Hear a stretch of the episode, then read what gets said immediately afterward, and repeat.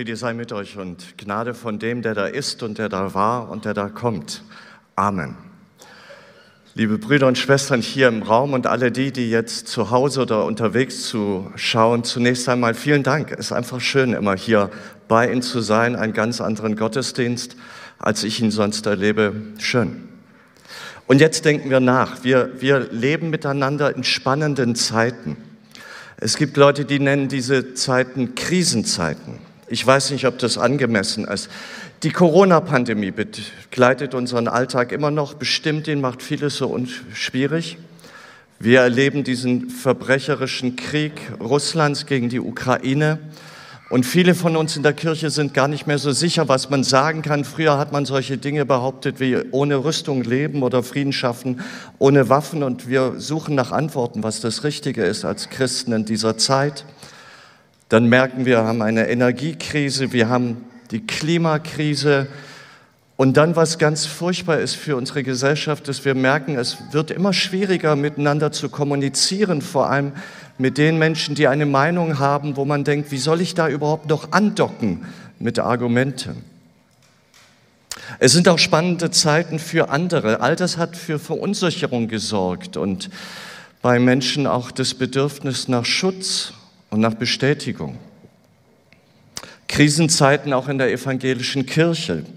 Es sind so große Megatrends, die Sie alle kennen. Die Institutionenkritik, die Säkularisierung, Individualisierung, all das fordert unsere Kirche heraus. Wir sind mittendrin in einem ganz großen Transformationsprozess. Oder in einem Bild gesprochen, wir sind gerade dabei, aus einem großen Haus auszuziehen und wir müssen in eine kleine Wohnung gehen. Wir müssen Liebgewordenes aufgeben und wer das schon mal gemacht hat, das ist schwierig. Zumal, wenn ich nicht so ganz sicher bin, wie das Wohnen in dieser neuen Wohnung sein wird. Ich nenne das keine Krisenzeiten, ich finde das spannende Zeiten. Und spannend ist es auch für Sie in der Kesselkirche. Eine Gemeinde seit mehreren Jahren ohne festen Ort. Das muss man erst mal hinkriegen. Und dann haben sie vielerlei Veränderungen im Personal. Sie müssen Abschied nehmen von Menschen, die ihnen vertraut sind, liebgewonnen sind und merken, die Nachfolgefrage gestaltet sich schwierig. Sie erleben die Corona-Pandemie Manche von denen, die vorher da gewesen sind, kommen nicht zurück oder warten noch, bis sie in der Martinskirche sind. Der Rückgang von Aktivitäten für eine Gemeinde wie Ihre, die so sehr davon lebt, dass es Ehrenamt gibt oder dieses herrliche österreichische Wort, eine, eine schwierige Zeit. Es ist eine zerbrechliche Zeit. Was kann unser Glaube an Stabilität vermitteln in diesen Jahren? Und vor allem, was sagt Gott dazu? Zu dem, was wir erleben. Und was will er uns sagen? Auf Fragen wie diese haben Menschen ganz altmodisch durch die Jahrhunderte hindurch immer versucht, Antworten zu kriegen, indem sie sich vertieft haben in die alten, alten Texte der Bibel und haben gemerkt, diese Texte sprechen immer wieder neu zu uns. Und jetzt machen wir das auch. Sie machen das seit ein paar Wochen, das Buch Ruth. Es ist ja nicht schlecht, wenn ich sage, meine Lieblingsgeschichte in der Bibel. Ich habe meine älteste Tochter nach dieser beeindruckenden Person Ruth genannt. Erinnern wir uns nochmal. Naomi, alt, eine Frau Israelitin, eine Hungersnot in Bethlehem in Israel und sie zieht los mit Mann und den beiden Söhnen ins Nachbarland, ins Ausland, weil sie hofft, dort kriege ich Sicherheit. Wie es dort im Ausland zugeht, das erzählt die Bibel so. Und Elimelech, Naomis Mann, starb und sie blieb übrig mit ihren beiden Söhnen. Die nahmen sich moabitische Frauen, die eine hieß Orpa, die andere Ruth. Und als sie ungefähr zehn Jahre dort gewohnt hatten, starben auch die Söhne, Machlon und Kilion. Und die Frau blieb zurück ohne ihre beiden Söhne und ohne ihren Mann. Das heißt, Mann und beide Söhne tot. Naomi alleine, ihre beiden moabitischen Schwiegertöchter. Wie sollen sie überleben? Eine solche Existenz als Frau damals allein ohne männlichen Schutz bedeutet eine Existenz neben der Vogelfreiheit. Wie soll sie durchs Leben kommen, wenn sie keinen Mann hat, der ihr zur Seite steht? Vor Gericht. Sie weiß ganz genau, sie kommt in einer Rechtssache vor Gericht. Das Wort des Mannes wird immer mehr zählen, weil sie ist nur eine Frau. Und wenn sie Raub erlebt, eine Gewalttat, Vergewaltigung, sie wird niemanden haben, der ihr vor Gericht zur Seite steht. Was soll sie tun? Sie ist alt, sie ist eine Frau und es wird alles noch getoppt. Sie ist eine Ausländerin. So beschließt sie, in ihrem Alter aufzubrechen und zurückzukehren nach Israel. Die Bibel erzählt das so und das ist unser heutiges Predigtwort. Da machte sie sich auf mit ihren beiden Schwiegertöchtern und zog aus dem Land der Moabiter wieder zurück, denn sie hatte erfahren im Moabiterland, dass der Herr sich seines Volkes angenommen und ihnen Brot gegeben hatte. Und sie ging aus von dem Ort, wo sie gewesen war, und ihre beiden Schwiegertöchter mit ihr. Und als sie unterwegs waren, um ins Land Juda zurückzukehren, sprach sie zu ihren beiden Schwiegertöchtern, geht hin und kehrt um, eine jede ins Haus ihrer Mutter. Der Herr tue an euch Barmherzigkeit, wie er an den Toten und an mir getan habt. Dreierlei Gedanken möchte ich mit Ihnen in dieser Geschichte teilen. Das erste ist dieser Gedanke vom Buch Ruth reden heißt vom Aufbrechen reden.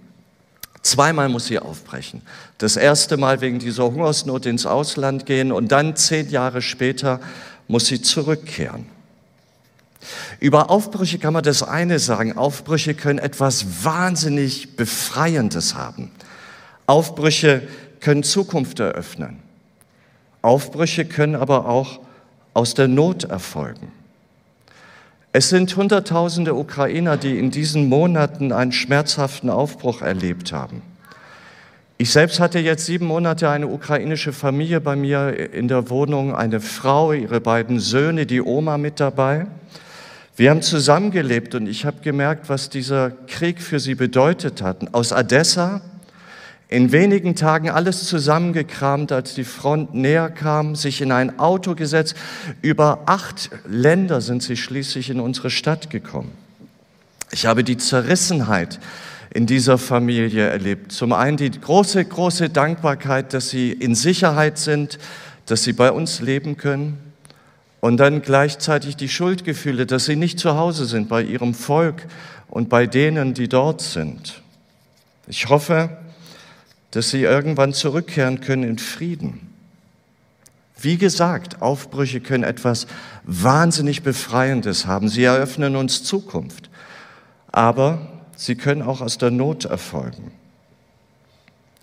Dass Menschen immer wieder aufbrechen müssen, das zieht sich wie ein roter Faden durch die Berichte der Bibel. Die Urerfahrung Israels ist eine Urerfahrung des Aufbruchs.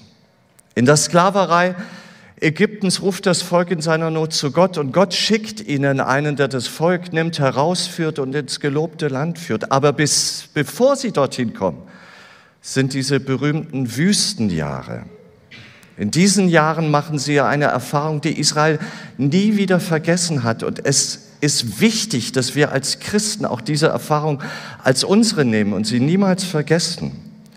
In diesen Jahren machen sie die Erfahrung, dass sie morgens aufbrechen und sie wissen schlichtweg nicht, wo sie abends sein werden und wo sie schlafen werden. Sie haben keine Sicherheit, aber eine Sicherheit haben sie, dass Gott mitgeht, ihnen zur Seite steht und ihnen Schutz gibt. Ich wünsche mir das für unsere Christen, für unsere Kirche hier in Stuttgart und weltweit, dass wir das nie vergessen, dass wir ein wandelndes Gottesvolk sind. Sie in der Kesselkirche, Sie haben das mitgekriegt. Menschen, die auf der Suche sind nach einer festen Heimat. Aber das ist unsere Existenz. Das wandernde Gottesvolk, das hält sich nicht an Traditionen. Das hat immer eine Freiheit gegenüber Strukturen. Aber sie hat eine Sicherheit. Sie verlässt sich auf den, der mitgeht und der für sie sorgt.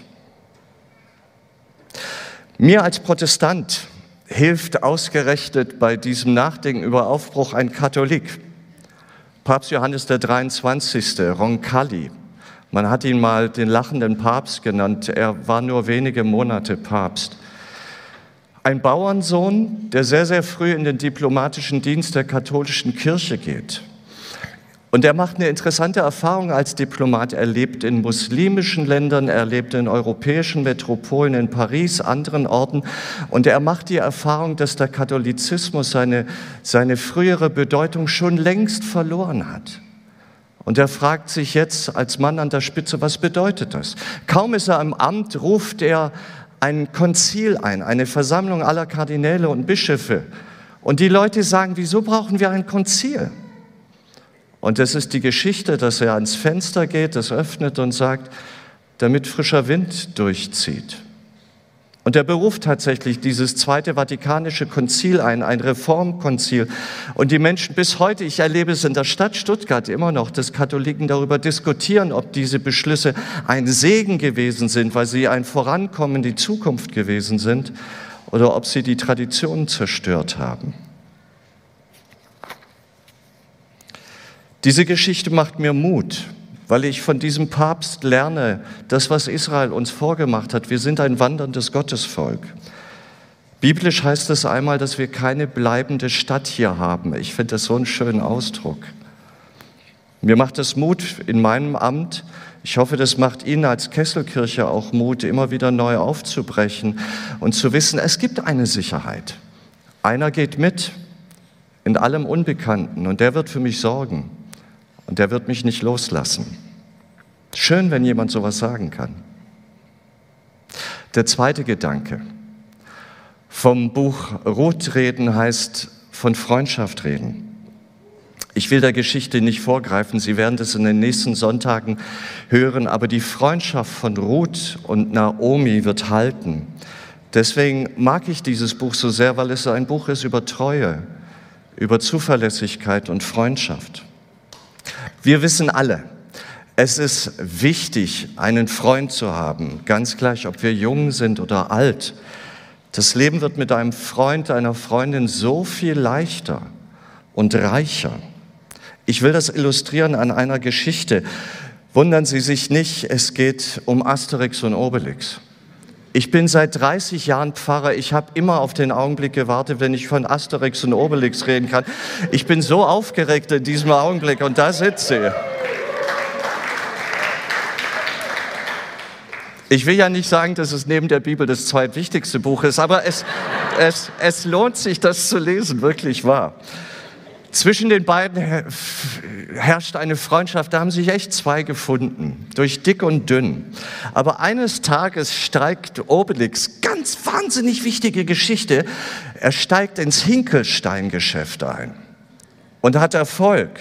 Er wird reich und weil sein Inneres sich dabei verändert, legt er sich eine andere Kleidung ein. Er sieht albern aus.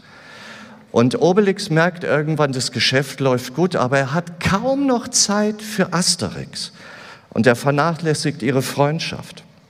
Bis er diesen Augenblick bekommt, wo er anfängt zu merken, irgendwas stimmt nicht. Er hat sein Geschäft, er hat seinen Erfolg, er hat das Geld, er hat die neue Kleidung, aber er hat seinen Freund nicht mehr. Und er merkt plötzlich, dass alles andere so unwichtig ist. Also tauscht er seine Kleidung und macht wieder das, was er schon immer am liebsten gemacht hat. Er geht auf Wildschweinjagd mit Obelix. Ich lerne von dieser Geschichte, was Freundschaft bedeutet. Dass eine Freundschaft es braucht, dass ich investiere Zeit, Kraft, Aufmerksamkeit. Aber ich bekomme ein großes Geschenk dafür zurück. Die Bibel hat dafür im Buch der Sprüche ein ganz schönes Wort, da heißt es, auf einen Freund kannst du dich immer verlassen. Wenn es dir schlecht geht, ist er für dich wie ein Bruder. Ich nehme mal an, dass die Schwester mitgedacht ist bei dieser Geschichte. Übertragen wir den Gedanken der Freundschaft mal auf die Kesselkirche. Wenn alles gut geht, werden Sie im März in Ihr neues Haus ziehen. Wir haben gelernt, vorsichtig zu sein mit diesen Monaten, aber vielleicht ist das der Zeitraum. Sie werden merken, dass Sie dort nicht alleine sind, Sie werden sich dieses Gebäude, was glaube ich sehr, sehr schön werden wird, sie werden es sich teilen mit zwei anderen Gemeinden, mit der Nordgemeinde und der Jugendkirche. Dieses Miteinander wird nicht selbstverständlich sein. Es ist wie jedes Miteinander. Es muss gelebt werden, es muss gestaltet werden. Es wird Ihnen nicht in den Schoß fallen. Was für ein Segen kann das werden, wenn dieses Miteinander von Freundschaft geprägt sein wird? dass nicht eifersüchtig danach gefragt wird, ob da jemand übervorteilt wird oder der andere irgendwie zu kurz kommt, sondern dass sie ein Zusammenleben miteinander entwickeln, dass sie wissen, wir drei, wir haben eine Aufgabe, das Evangelium von Jesus Christus in dieser Stadt weiterzusagen und zum Klingen zu bringen. So soll ihre Zukunft in der Kesselkirche aussehen, das wünsche ich mir, dass es ein Miteinander sein wird, gelebt aus der Freundschaft. Der letzte Gedanke. Vom Buch Ruth reden heißt von Gott reden. Das ist irgendwie interessant. Von Gott ist im Buch Ruth kaum die Rede. Man möchte fast sagen, fast wie im richtigen Leben. Und doch ist er dauernd gegenwärtig. Denn Ruth und Naomi wissen, dass Gott sie im Leben begleitet als einer, der den Armen beisteht und einer, der Segen schenkt denen, die in Treue und Freundschaft verbunden sind. Ich weiß nicht, ob Sie als Kessenkirche diese Jahre, die hinter Ihnen liegen und in denen Sie noch stecken, ob Sie diese Jahre rückblickend irgendwann als Wüstenjahre beschreiben werden. Es klingt einerseits ein bisschen dramatisch, aber es hat etwas. Hoffentlich können Sie diese zurückliegenden Jahre als Jahre begreifen, in denen Ihnen Augen geöffnet worden sind. Augen dafür, dass auch Sie als Gemeinde ein wanderndes Gottesvolk sind. Sie werden sich immer wieder verändern, nicht müssen. Sie werden sich immer wieder verändern dürfen. Das ist das Schöne an unserer Existenz als Christen. Diese Jahre sind Jahre gewesen, die gut und wichtig für Sie gewesen. Es ist schön, wenn Sie irgendwann so zurückdenken können. Und uns, uns wünsche ich, dass wir immer die Zuversicht haben, dass wir eine Sicherheit haben, wenn wir morgens aufstehen und in den Tag gehen, wie immer der Tag sein wird. Einer ist da, der geht mit und der sorgt für uns.